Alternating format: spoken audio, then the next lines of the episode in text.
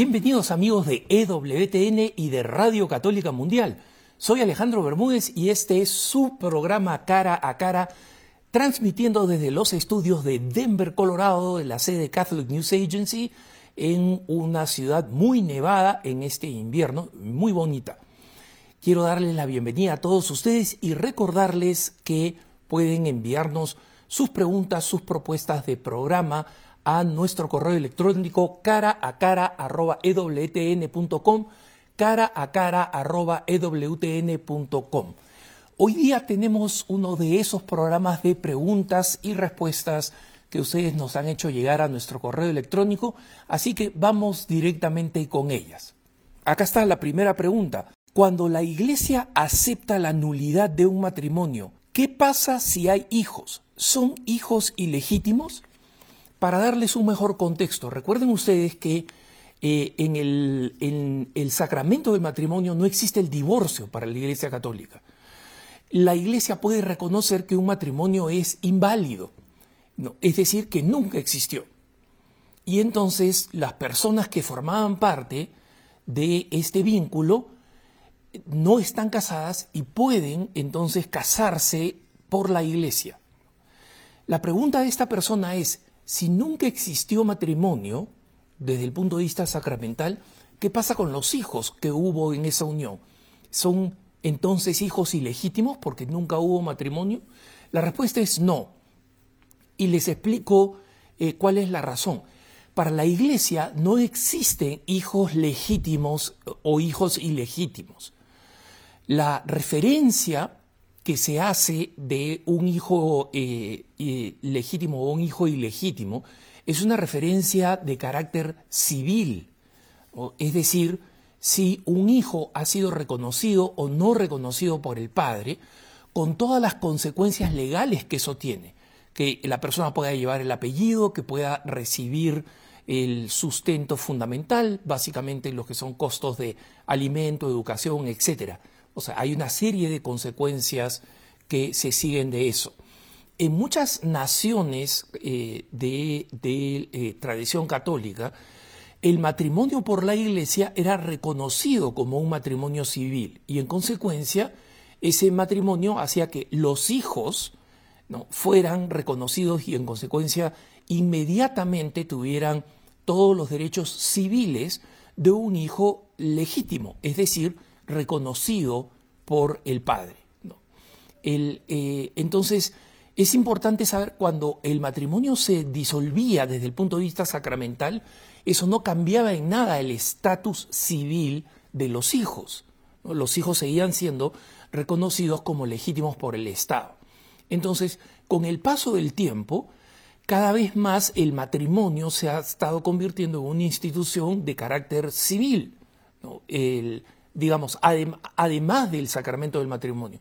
Tanto así que muchos hijos ¿no? son, nacen en matrimonios civiles y ya no católicos.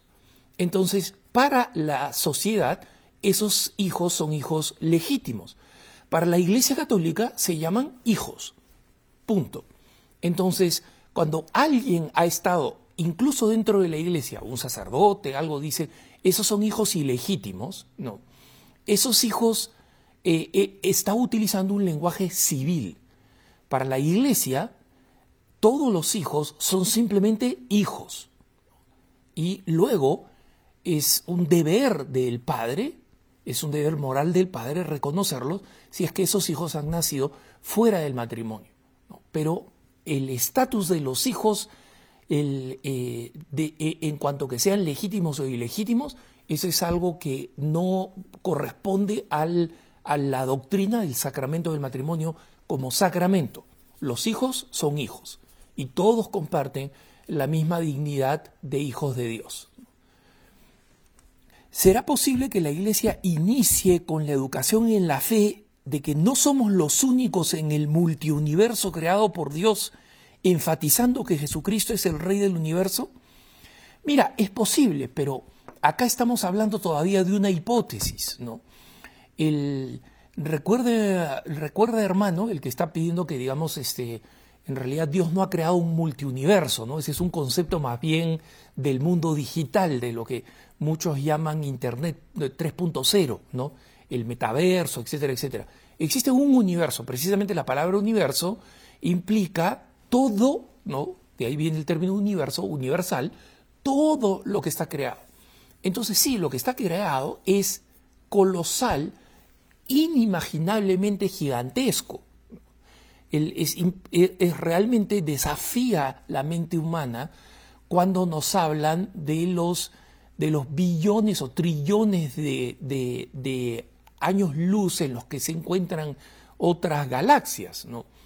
El, pero enseñar que, el, que existen otros seres en, esa, en, esa, eh, en ese universo no es algo que le corresponde a la Iglesia porque no es un tema de fe.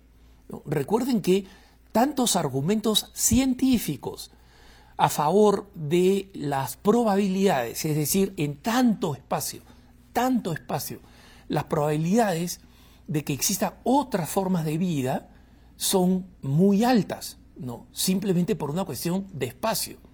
Pero recuerden ustedes que otros científicos, entre ellos el famosísimo físico Enrico Fermi, el que uno de los que desarrolló la, energía atómica en, Estados Unidos, él era italiano, pero eh, terminó enseñando en Estados Unidos, tiene una famosa paradoja en la que explica dos argumentos respecto a la, dificultad de que existan otros seres en el mismo espacio. Son, número uno, la variable de eh, la, cantidad de variables eh, que se necesitan para lograr la vida son mucho más de lo que la gente imagina, son complejísimas. Y pequeños cambios en la relación entre la Luna y la Tierra, por ejemplo, simplemente cambiaría de tal manera la, la, composición física y química que haría que los seres humanos no pudieran existir. Entonces, un, un, un este, sacerdote astrofísico que algunas personas mayores recordarán, el padre Carreira, y tenía una lista de la cantidad de variables que se tienen que dar ¿no? en, el, en el mundo químico, en el mundo físico, que, para que finalmente se creen las condiciones de que exista la vida. Entonces, esta, él nunca negó, es absolutamente imposible, pero él siempre dijo, las probabilidades son bajísimas. Entonces, hay estas dos corrientes, una que se basa en simplemente la magnitud del espacio, entonces tenemos que pensar que, eh, que probablemente no seamos los únicos, y la otra que dice, mira, las probabilidades en términos de lo que se necesita para que exista vida son tantas y tan complejas que las condiciones, perdón, que las probabilidades son bajas, son muy, muy bajas. Entonces, en lo que coincidimos es que Jesucristo es eh, Rey del universo y que en consecuencia, si vienen los, los, los, extraterrestres algún día, y justamente Enrico Fermi en su, en su paradoja decía dos cosas, ¿no? decía las variables que se necesitan y segundo, si son seres inteligentes, ¿dónde están? ¿no? Entonces, hay muchos que han dicho que han visto este, extraterrestres, etcétera, pero esa es una experiencia minúscula y minoritaria, ¿no? Eh, ¿Por qué no los seres humanos hemos entrado en contacto con ellos? Porque no los hemos visto todavía, ¿no? Entonces, si algún día llegan, entonces les preguntaremos si tienen a Jesús o si no tienen a Jesús. Y si no tienen a Jesús, entonces será una tarea de evangelización porque como bien dice este hermano, Jesucristo es el Rey del universo, no de esta tierra solamente. Sigamos con la próxima pregunta. La mitología, los cuentos de hadas o de la cultura celta o las fábulas pertenecen a la nueva era y en consecuencia son malas? No, hermanos. Acá hay que distinguir. El primero hay una, hay una eh, tendencia en la nueva era, porque recordemos que la nueva era no es propiamente una doctrina, ¿no? La nueva era es una corriente dentro de las cuales están pues el reiki, la gemología, la aromoterapia, o sea, hay una serie de, de, características o de prácticas, el Ho'oponopono, por ejemplo, que es, de, tradición hawaiana, la, nueva era lo que trata es básicamente de combinar distintos principios según los cuales nosotros podemos adquirir nuestra propia salvación, nuestro propio bienestar, con medios que son completamente independientes de Dios. ¿no? Y que si Dios existe en los principios de la nueva era, es un ser que está ahí funcionando, pero que básicamente si existe está a nuestro servicio, no al revés. ¿no? Entonces, básicamente de lo que se trata es de evitar los problemas, lograr la tranquilidad, la paz, la armonía, la serenidad, el bienestar, todo lo que conocemos en el fondo como la salvación, solo que en esta tierra por medios humanos. ¿no? Entonces, existe una parte pseudo mística de la, de la nueva era que roba de otras tradiciones. ¿no? Si ustedes se ponen a pensar el Feng Shui, por ejemplo, no es una práctica china propiamente, pero roba de la tradición china. El reiki eh, roba de la tradición japonesa. Entonces, todas estas distintas formas roban de otras y una de esas de las cuales se roban es la tradición celta precristiana, ¿no? de la que no se conoce tanto como se pretende. Eh, muchas cosas ah, han sido inventadas ahora en Irlanda, en la ola, digamos, de, de alejamiento del catolicismo que está viviendo Irlanda y se dicen que son celtas e incluyen pues las hadas, las, los, los, este, los los, seres eh, místicos que nos encantaría que existieran, ¿no? Porque básicamente, eh, a diferencia de los ángeles de verdad, los ángeles de la tradición católica, estas especies de ángeles este, eh, no nos juzgan ¿no? y hacen lo que nosotros le pedimos si es que nosotros cumplimos con algún tipo de ritual. ¿no? Entonces, eh, ese ángel es súper cómodo, pues, ¿no? Porque en la tradición católica, mi ángel de la guardia está preocupado por mi juicio. Entonces, sí, pues, de alguna manera, como lo entendemos en el mundo secular, me juzga, pues. ¿Por qué? Porque tiene que preocuparse de que yo haga el bien y evite el mal. Entonces, ese, el ángel, el ángel, como decía un, un poeta español, esos ángeles que están con espadas en las jambas de las puertas, el ángel católico, incomoda. Entonces, si el ángel pues es, este, es andrógino, afeminado, ¿no? con pelito rubio, que el viento lo mueve, entonces ese ángel nos gusta porque, o sea, nosotros le podemos llamar con un sobrenombre, lo, y ese es el problema con la nueva era. Pero recordemos que las fábulas, por ejemplo, o muchas de las, eh, de, la, de, las tradiciones eh, precristianas, eh, como las fábulas de, de, Esopo, ¿no? recordemos que hay fábulas postcristianas en, en el mundo español, o sea que son cristianas propiamente como las de Samaniego, pero las fábulas precristianas eran fábulas que trataban de transmitir sabiduría, sabiduría, sentido común, y eran muy buenas, ¿no? En el, en el Pacífico, por ejemplo, en las islas del Pacífico, en ese enorme mundo eh, previo a la evangelización, los primeros evangelizadores llegaron y encontraron que existía una leyenda de la piedra y la banana, así le llamaban, la piedra y la banana. Y es que eh, Dios, o sea, la divinidad, según ellos, hizo descender por dos cuerdas y dio al hombre la oportunidad de escoger entre una piedra y una banana, ¿no? Y esta divinidad le sugirió que escogiera la piedra, pero le dio la libertad de escoger lo que quisiera. Entonces, el hombre, según esta tradición de, las islas del Pacífico, ¿no? El hombre dijo, la piedra es una tontera, no me sirve para nada, la banana en cambio la puedo comer, ¿no?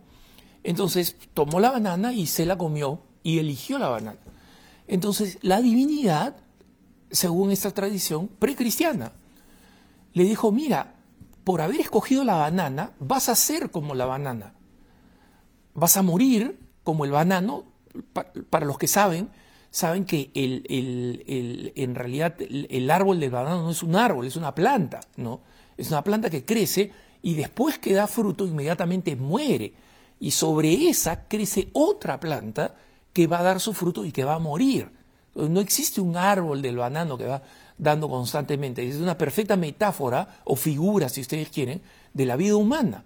¿no? Crecemos, nacemos, crecemos, damos fruto y nos morimos. Entonces, la lección es, vas a ser como la banana, vas a dar fruto, vas a tener hijos y te vas a morir. Si hubieras escogido la piedra, serías como la piedra que es permanente. ¿no? Entonces, ya ven ustedes, hay una transmisión de sabiduría en muchas cosas parecida a la, a tradición del, pecado original, de simplemente rechazar lo que Dios sugiere, usar mal nuestra libertad y terminar pagando las consecuencias.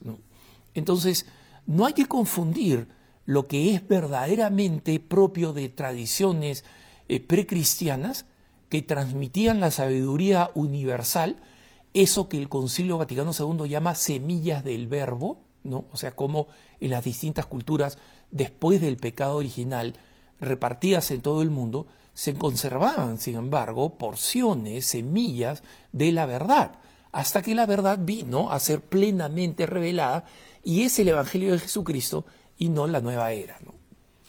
¿Usted cree que pronto se puedan casar los sacerdotes? No, los sacerdotes se pueden casar, simplemente tienen que dejar de ser sacerdotes. Entonces, como, como, explicaba un, un, este, un sacerdote español, eh, el padre Pachi Bronchalo, que lo hemos tenido un par de veces acá en el programa Cara a Cara, este, cuando a él le dicen la, el celibato debería ser electivo, él dice, el celibato es selectivo. El celibato es selectivo. Y se los digo yo, Alejandro Bermúdez, que soy célibe porque he hecho un compromiso en mi propia comunidad, el Sodalicio de Vida Cristiana, como consagrado de por vida. Nadie me obligó, nadie me puso una pistola en la cabeza, y por eso cuando celebro eh, mis, mis, años de, de, eh, de profesión perpetua, es una celebración. ¿Por qué? Porque estoy celebrando un acto libre, como la persona que celebra el aniversario de su matrimonio, ¿no? Celebra un acto libre, un acto bueno, para su propia salvación y para su propia felicidad.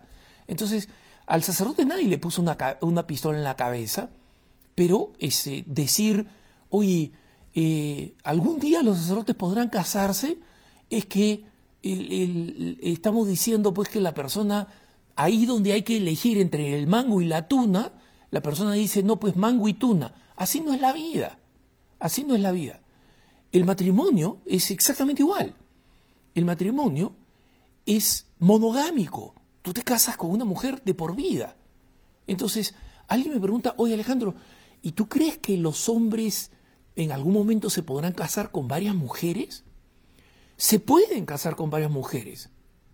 O, digamos, unir o lo que quieran con varias mujeres. Pero no en el sacramento católico. El sacramento católico es desde el principio lo que es y lo va a ser hasta el final. Entonces, es verdad, el celibato no es esencial del sacerdocio, es una medida disciplinaria. Entonces, cuando la comparo con el matrimonio, sé que es una comparación por analogía, que no es una comparación perfecta. Pero esta disciplina, como ha explicado el Papa Francisco, trae enormes frutos espirituales para el sacerdote. ¿no? Ya lo he dicho en otras ocasiones, hablando del, celibato sacerdotal específicamente, y en consecuencia no veo ninguna razón para que la disciplina de la iglesia cambie. Entonces, si la pregunta es, ¿crees que el sacramento del sacerdocio en el rito latino se va a poder imponer abandonando el requisito del celibato? La respuesta es no. Mi pregunta es respecto a la vocación. ¿Es posible que Dios te llame a dedicar tu vida a algo que no sientes especial gusto? ¿Cómo saber si Dios me llama o es mera ocurrencia mía? Mira, hermanito o hermanita, no recuerdo quién hizo la pregunta. esta, es una, e, esta es una pregunta eh, compleja y creo que es una pregunta que solamente puede responderse en lo personal. Es decir, por eso es que las personas que están discerniendo una vocación necesitan de un buen director o directora espiritual, ¿no? una religiosa, posiblemente para las mujeres, pero también un sacerdote, un buen director espiritual, porque ese es un discernimiento que hay que hacerlo personalmente. Dicho esto, les comparto mi propia experiencia.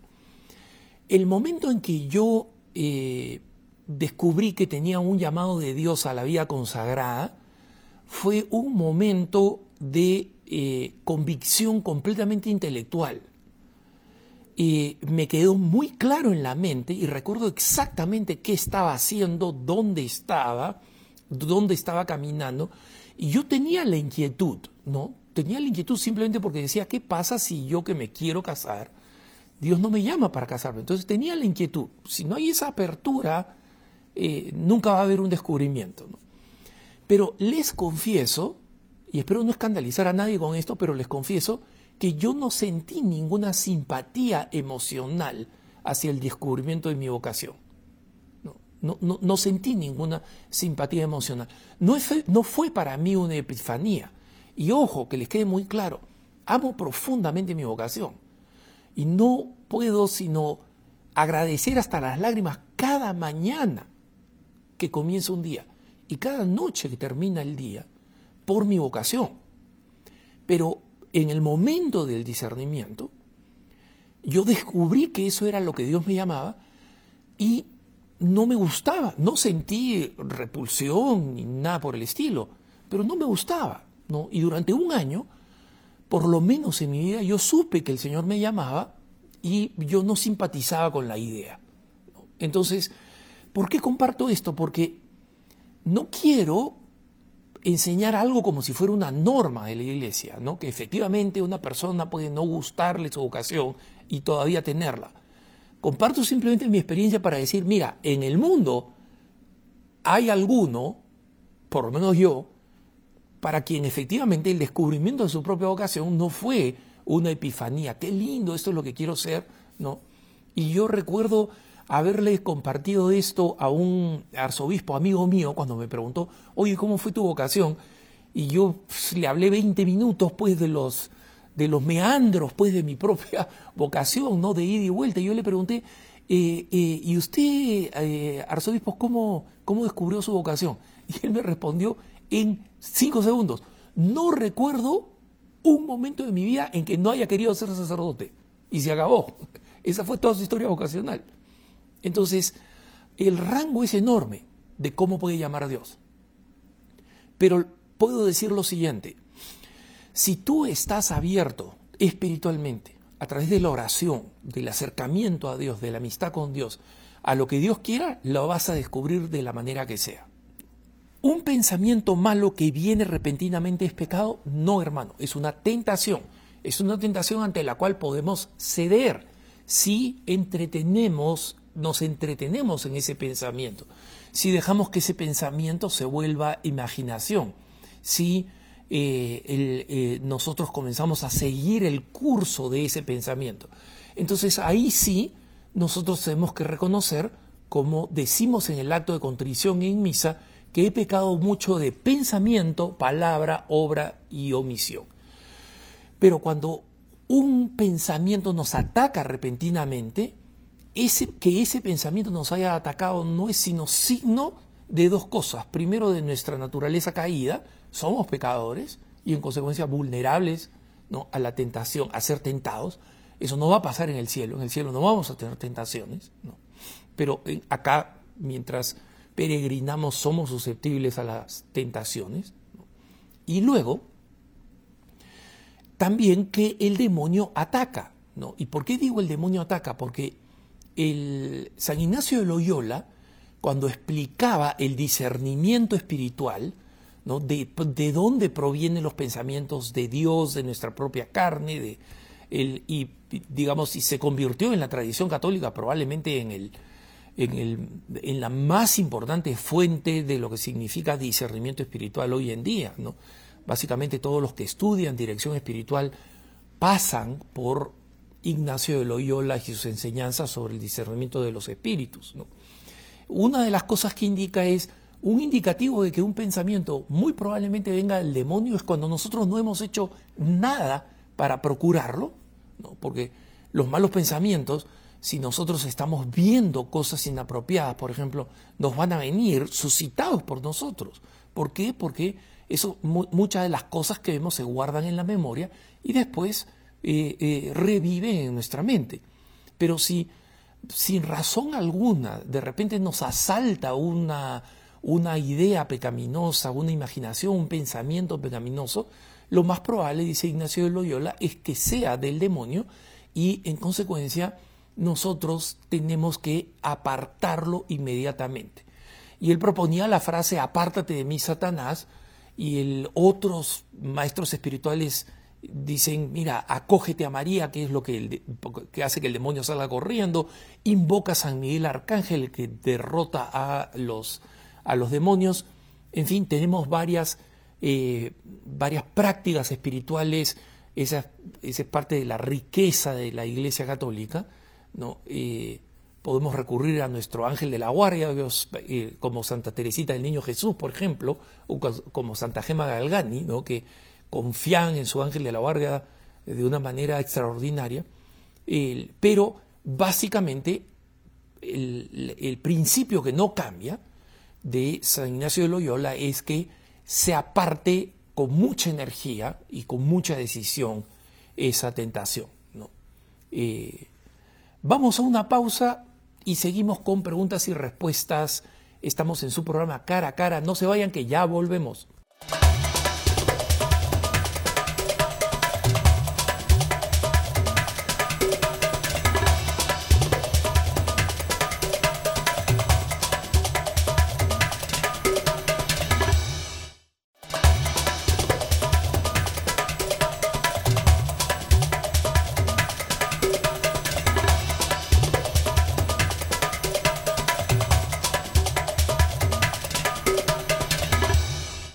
Estamos de vuelta en su programa Cara a Cara. Soy Alejandro Bermúdez, estoy aquí en Denver, Colorado, en esta edición de preguntas y respuestas. Pasemos a la siguiente pregunta. Dice, ¿se puede bautizar un bebé que ha sido engendrado en un vientre alquilado, ya que no es conforme a la voluntad de Dios?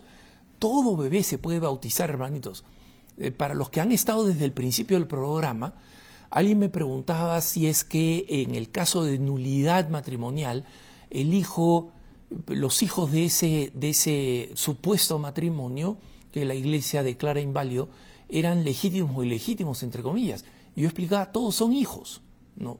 Entonces, eh, cuando la iglesia condena, por ejemplo, la fecundación in vitro, y la condena porque en la fecundación in vitro, por ejemplo, este, se, está, se está realizando un proceso que no es natural y se están seleccionando embriones, es decir, se están matando bebés en el proceso. Eso es lo que supone la, fecundación in vitro. Y, eh, esta persona... Eh, esta persona nos pregunta por un vientre de alquiler, ¿no? O sea, el proceso humano eh, sigue siendo, el niño ha nacido en un vientre materno. Pero como saben ustedes, eh, en la medida en que avanza el desprecio de las personas, especialmente las más jóvenes, por la maternidad, entre ellos por lo que significa el, embarazo, el desafío del embarazo, eh, mucha gente está pensando, ah, yo quiero el producto final, el bebito, ¿no? Les encantan ver videos en TikTok, en Instagram de bebitos, ¿no? Pero dicen, pero yo no me quiero embarazar porque eso este, cuesta mucho, ¿no? Es, es mucho esfuerzo. Entonces, se están desarrollando vientres sintéticos, ¿no? Es decir, que una pareja pueda encargar, entre comillas, un bebé y hacer que se desarrolle en un vientre externo, eh, hecho básicamente para reproducir lo que hace un vientre. La tecnología está en desarrollo, está lejos todavía de llegar, digamos, a un resultado, pero está en desarrollo. O sea, ya no solamente hay quien la ha pensado, hay quienes están invirtiendo dinero para desarrollar esa tecnología. Entonces, lo digo por qué, porque supongamos el caso extremo que sería peor todavía que el vientre alquiler. Estamos hablando de una fecundación in vitro que ya no sería fecundación in vitro, sino sería el eh, embarazo in vitro, ¿no? O sea, un bebé proeta, como se les llamaba al comienzo de la fecundación in vitro, pero 100%. Mientras siga siendo un ser humano, es hijo de Dios. El, médico que lo, que, lo, que, eh, hizo este proceso, que la desarrolló, podrá sentirse Dios, ¿no? Como dicen el, el arrebato que le vino a, a Miguel Ángel cuando terminó de, de, esculpir el Moisés, ¿no? que está en la iglesia de San Pietro in Vincoli en Roma, ¿no? y que cuenta la tradición que le dio un golpe en la rodilla con su martilla y le dijo, habla, ¿no? Porque, claro, los que, los que lo van a ver, ahí en San Pietro in Vincoli, en Roma, eh, y ponen el eurito que hay que poner para que se prendan las luces, ¿no? van a ver un, una estatua de absoluta perfección, ¿no? Pero nadie es Dios. Al final ese bebé va a ser un hijo de Dios. Porque no ha sido creado ex nihilio, no ha sido creado de la nada. Entonces, es todo bebé, todo ser humano se puede bautizar. Y todo ser humano es hijo de Dios y es amado por Dios con todo el poder inimaginable del amor de Dios. Dios no tiene categorías diciendo porque este bebé nació de esta manera es menos amado por Dios. Y jamás la iglesia ha enseñado que un bebé producto de un acto inmoral o de un acto ilícito es menos bebé o tiene menos dignidad que cualquier otro bebé. Lo que reconoce la iglesia es que existen las formas adecuadas por el bien moral y por la felicidad de las personas de tener un bebé. Y que Dios tiene un plan. Y que si ese plan no es exacto al que nosotros estábamos esperando, entonces nosotros podemos seguir el plan de Dios confiando en Dios, sabiendo que nuestra felicidad depende de ello, no de lo que yo he decidido hacer, sino de la adhesión al plan de Dios.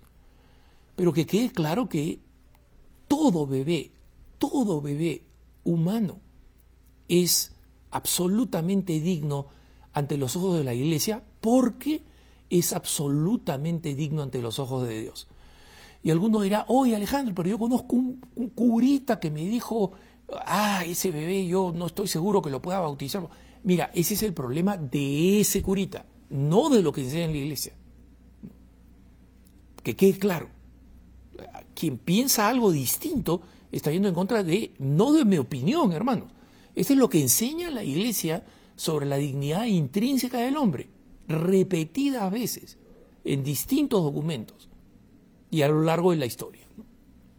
Cuando hago alguna cosa buena, lo hago por miedo a pecar e irme al infierno, en lugar de hacerlo por amor a Dios y al prójimo. ¿Qué me aconseja para salir de esta situación?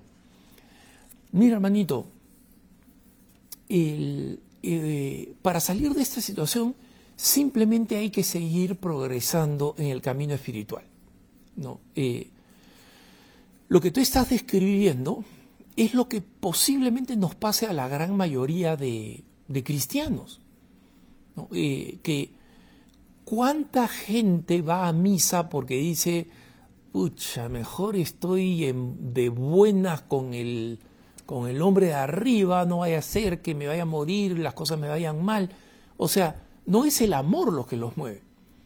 ¿Cuántos cristianos están constantemente preguntando, jóvenes cristianos, por ejemplo, cuando preguntan, oye, ¿cuál es, ¿cómo puedo yo expresar eh, eh, eh, mi amor? ¿No? Este, ¿Está bien el beso en la mejilla? ¿Está bien el beso en la boca? Este, están pensando dónde está, dónde está la barrera, dónde está la línea de la cancha. ¿no? Y como saben ustedes, un buen jugador de fútbol no está preocupado dónde está la línea, está concentrado en, la, en todo lo de cancha que tiene para jugar bien y hacer goles. ¿no? Entonces, nosotros tenemos que progresar de, oye, ¿dónde está la línea? ¿Cuándo ya el referí me va a marcar fuera?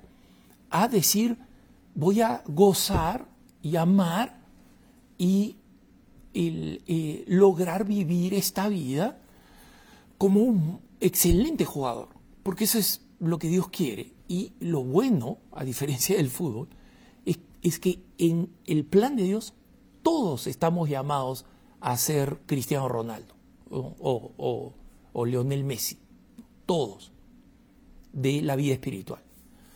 Pero hay que ir progresando en la vida espiritual. Entonces, eh, ¿cómo pasamos de, de, amor temeroso? Lo pasamos con la familiaridad con Dios. Si tú sabes que ese es tu cristianismo, entonces acércate más a Dios. La oración, la frecuencia en la Eucaristía, te va a ir moviendo al amor de Dios. Eso es este, algo eh, que muchísimos maestros espirituales han enfrentado a lo largo de la historia. Y por eso muchos, muchos de ellos hablan de, la, eh, de las distintas eh, vías o, escaleras al cielo. ¿no? Eh, Santa Teresa de Jesús escribió, por ejemplo, las moradas del castillo interior. ¿no? Y en el interior del castillo, en el centro del castillo, dice, está el rey, o sea, Dios. ¿no? Y ella va diciendo, la mayoría de los cristianos viven en la vereda, pasando por el castillo interior, donde está Dios. Simplemente lo ven, saludan, saben que ahí hay una presencia importante, pero así es como viven su vida, ¿no?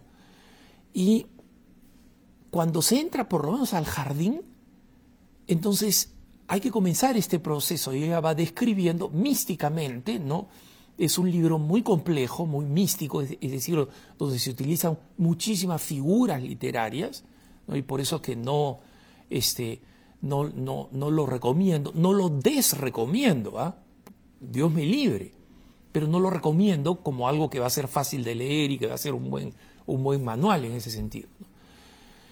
Pero en, eh, eh, en, el fondo es... Eh, es poco a poco ir peregrinando para que Dios nos permita, porque recordemos que este no es un esfuerzo personal, Dios nos quiere ahí, Dios nos quiere que lleguemos a decir, como el poeta español, no me mueve mi Dios para quererte el cielo que me tienes prometido, ni me mueve el infierno tan temido para dejar por eso de ofenderte.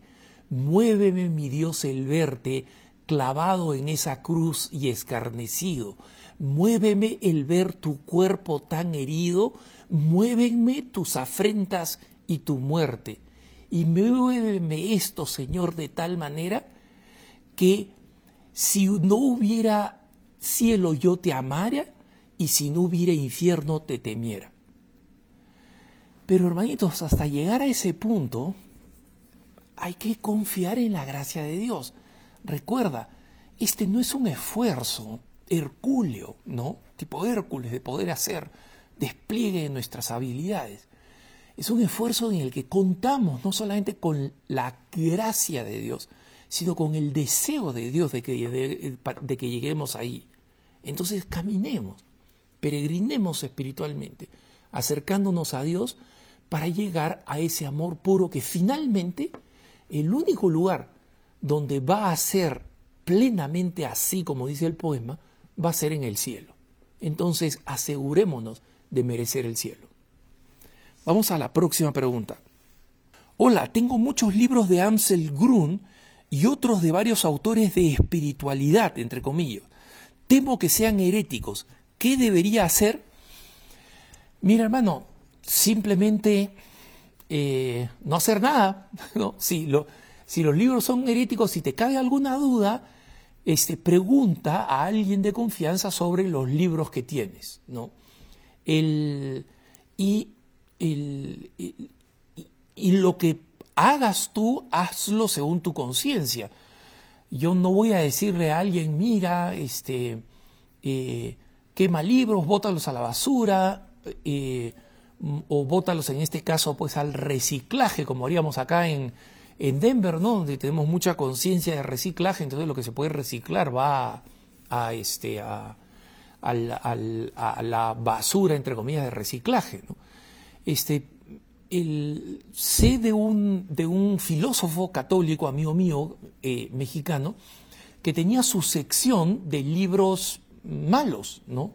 Entonces era una sección donde el, eh, conforme sus hijos iban creciendo, les iba diciendo, mira, esos libros son libros malos, pero ahí están los autores. Si tú tienes la madurez, ¿no? Y en algún momento la curiosidad para saber qué cosas dicen, para que puedas este, refutarlo, para que sepas lo que otras personas piensan.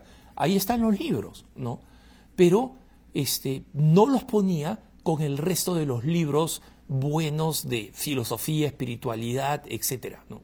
Entonces, eh, lo importante es que si tú sabes o incluso sospechas que son malos, que pueden llevar al mal, porque ese es el problema con, con la herejía, que pueden confundir y llevar a, llevar a, alejarnos de las enseñanzas de, de, Jesucristo, entonces asegúrate que no están al alcance de personas que los pueden leer como si fueran buenos. Eh, ¿Cómo lo haces? Es tu opción. Soy artista y vivo con la constante duda de, si lo que hago glorifica a Dios o no. Desearía poder asegurarme que lo que hago sea bueno, pero no encuentro la manera y vivo con esta duda. esta, esta, pregunta eh, recuerdo que la hacía una dama, ¿no? Entonces, te quiero decir, eh, eh, hermana, el, el, el área creativa y el área de la imaginación es una dimensión muy viva y en consecuencia puede ir en múltiples direcciones, ¿no? especialmente cuando dejamos eh, correr la fantasía para producir, por ejemplo, una novela o una novela gráfica, ¿no? con dibujos. Esto, mm, más de una persona con este deseo artístico eh, que quieren poner sus, eh, sus obras al servicio del Evangelio, y tienen muchísimas dudas sobre esto, ¿no? Y el, primero yo no creo que haya una fórmula perfecta para esto, ¿no? Porque el, el tema tiene que ver con la conciencia, cuán aguda y cuán sensible es la conciencia de una persona. y en consecuencia creo que no existe aquí una norma, sino más bien la aplicación de un principio, ver cómo aplicamos un principio.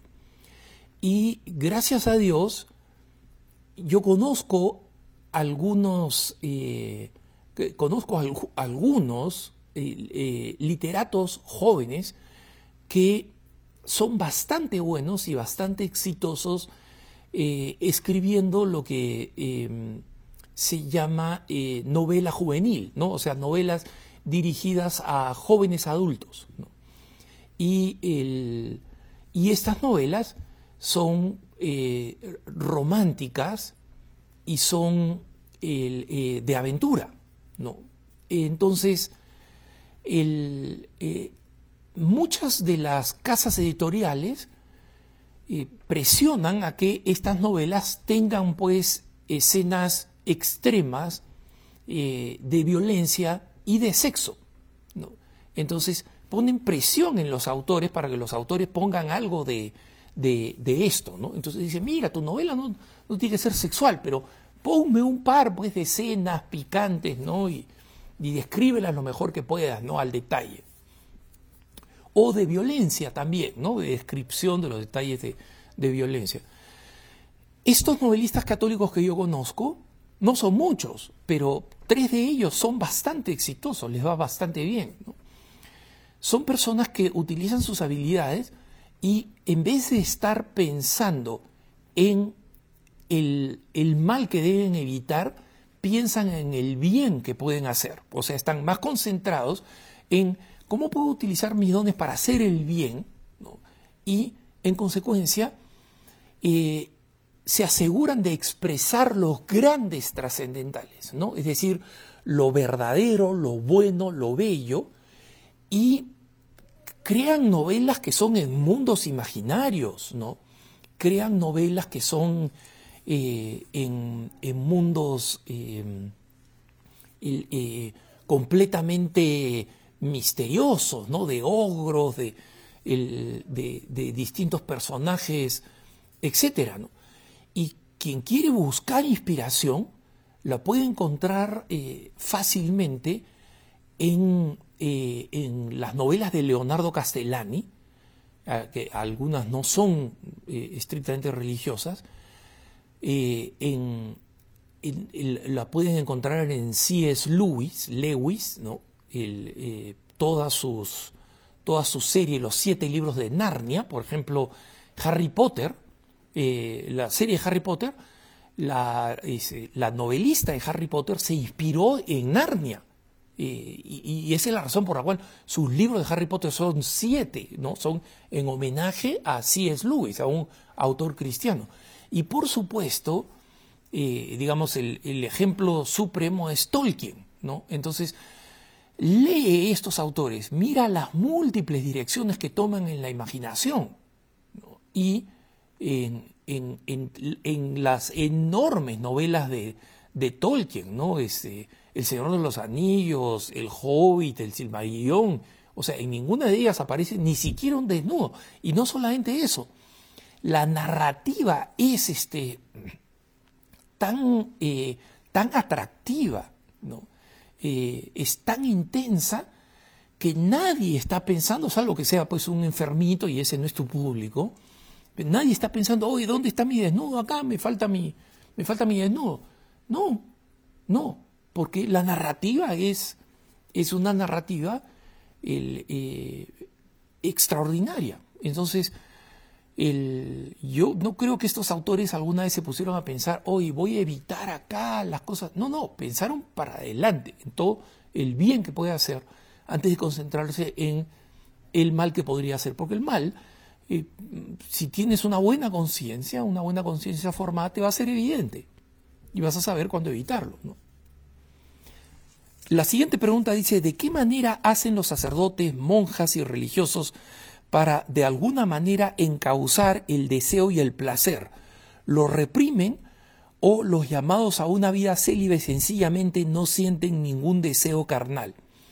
Ni lo uno ni lo otro. El hermano que me hace esta pregunta me, la hizo reconociendo que, había, eh, eh, que estaba inspirado en Freud, ¿no? en Sigmund Freud, en el, en el eh, psiquiatra austriaco.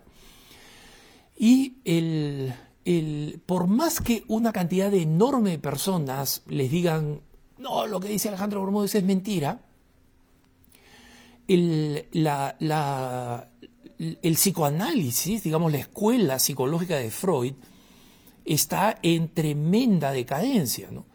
Y por supuesto, en algunas ciudades como Buenos Aires, por ejemplo, o Nueva York, creo que hay un psicoanalista por cada ocho personas. no, quiero decir la cifra exacta, pero lo que quiero decir es que, eh, este, no, para no, no exagerar, pero lo que quiero decir es que el volumen de psicoanalistas que son discípulos de Freud o de alguna este, variante francesa, digamos, este, de, de Freud es enorme, ¿no? Pero la realidad es que hoy en día el que quiere curar fobias, por ejemplo, y está interesado en curar fobias, ya no va a ir a un psicoanalista, va a alguien que practica la, psicología o la psiquiatría cognitivo-conductual. ¿no? Las personas que se están curando del abuso de drogas, de los problemas de, alimentación, por ejemplo, o sea, bulimia, no, no van a un psicoanalista eh, freudiano, porque eh, tenemos que entrar a esta zona misteriosa de, digamos, de, el, yo, el super yo, el ello, el, y, estas personas tienen necesidades inmediatas, ¿no? Entonces, la buena combinación de terapias que hacen cambiar tu forma de pensar con excelentes eh, eh, drogas psiquiátricas, porque en eso o sea, la psiquiatría en, el, en el lado médico ha avanzado mucho, falta mucho todavía, ¿no? Pero los buenos psiquiatras, no esos que despachan pues pepitas como, como si fueran caramelos, pero los buenos psiquiatras eh, realmente tienen una buena y creciente eh, serie de, opciones desde el punto de vista de la medicina, o sea, de las pastillas. Entonces, esa es la realidad. En el mundo de las adicciones, por ejemplo, chau, chau psicoanálisis. Eh, y resulta que cada vez más conductas están siendo consideradas como conductas adictivas. Y en consecuencia, el ámbito, digamos, del tratamiento psiquiátrico está yendo en otra dirección. Entonces, a ese amigo le digo, mira, efectivamente, el psicoanálisis es una escuela en decadencia, ¿no? Tiene cómo reinventarse, hay gente que me va a insultar hasta la pared del frente por decirlo, pero en la práctica de las soluciones de los problemas psiquiátricos, eh, los números hablan por sí mismos, hablan por sí mismos. Entonces, desde la perspectiva psiquiátrica, de, psicológica del psicoanálisis, por supuesto que nosotros los consagrados, eh, en el mejor de los casos, reprimimos, ¿no? Porque un psicoanalista te va a decir, mira, la verdad, la verdad es que los curas tienen relaciones sexuales a las espaldas, las monjas tienen relaciones sexuales a las espaldas, eso es lo que te van a decir, ¿no? Y es mentira, es absolutamente mentira. ¿Hay gente que se ha comprometido al celibato y es infiel a su celibato? Sí. Pero cuando tú haces la pregunta es que probablemente vives en un ambiente donde ves que efectivamente hay personas consagradas y que viven su celibato. ¿Y por qué vivimos nuestro celibato? Primero, somos todos pecadores. En consecuencia, creer que con la vocación viene una garantía para vivir la pobreza, la castidad y la, la obediencia es, es pensar bueno, que nosotros nacimos ya libres de pecado original. No, no, justamente el que está llamado a la pobreza, a la castidad y la obediencia, está llamado porque ese va a ser su camino de santidad y en consecuencia su camino de sacrificio. Entonces, por supuesto que hay un carácter sacrificial. Y para los que piensan en la vida religiosa, miren, la obediencia es más difícil que el celibato. Y, la mayoría de los jóvenes no piensan eso, piensan en un mundo tan sexualizado, tan vulgarizado, el celibato no solamente es imposible, es una locura, ¿no? es, con, es antinatural. Entonces, esa no es la verdad. La verdad es que es un desafío exactamente igual al de las personas casadas. Es más, una de las razones por las que creo que yo puedo vivir el celibato es porque a diferencia de los casados, yo me voy a dormir en la cama solo. Pero ¿qué pasa con aquellos que están casados y por múltiples razones, desde el, aplicar la regulación natural de la natalidad hasta otras razones de salud, de estado de ánimo, no pueden tener relaciones? Eso es más heroico que ser célibe y, vivir en mi habitación donde yo rezo, eh, estudio y duermo solo. Entonces, todos los caminos tienen un sacrificio, todos los caminos tienen una recompensa. Es cuestión de por qué camino estamos llamados. Muchas gracias por habernos acompañado en este preguntas y respuestas. Como siempre, no dejen de hacernos llegar las preguntas, las propuestas de programa, las críticas a nuestro correo electrónico cara a cara arroba ewtn.com, cara a cara arroba ewtn.com. Como he dicho en muchas ocasiones, leo todos los correos, no respondemos por vía de correo, pero el, porque sería imposible, pero sí traemos las preguntas a este programa. Los dejo en compañía de la mejor programación católica EWTN y Radio Católica Mundial y conmigo hasta la próxima no se olviden de rezar por mí. Gracias.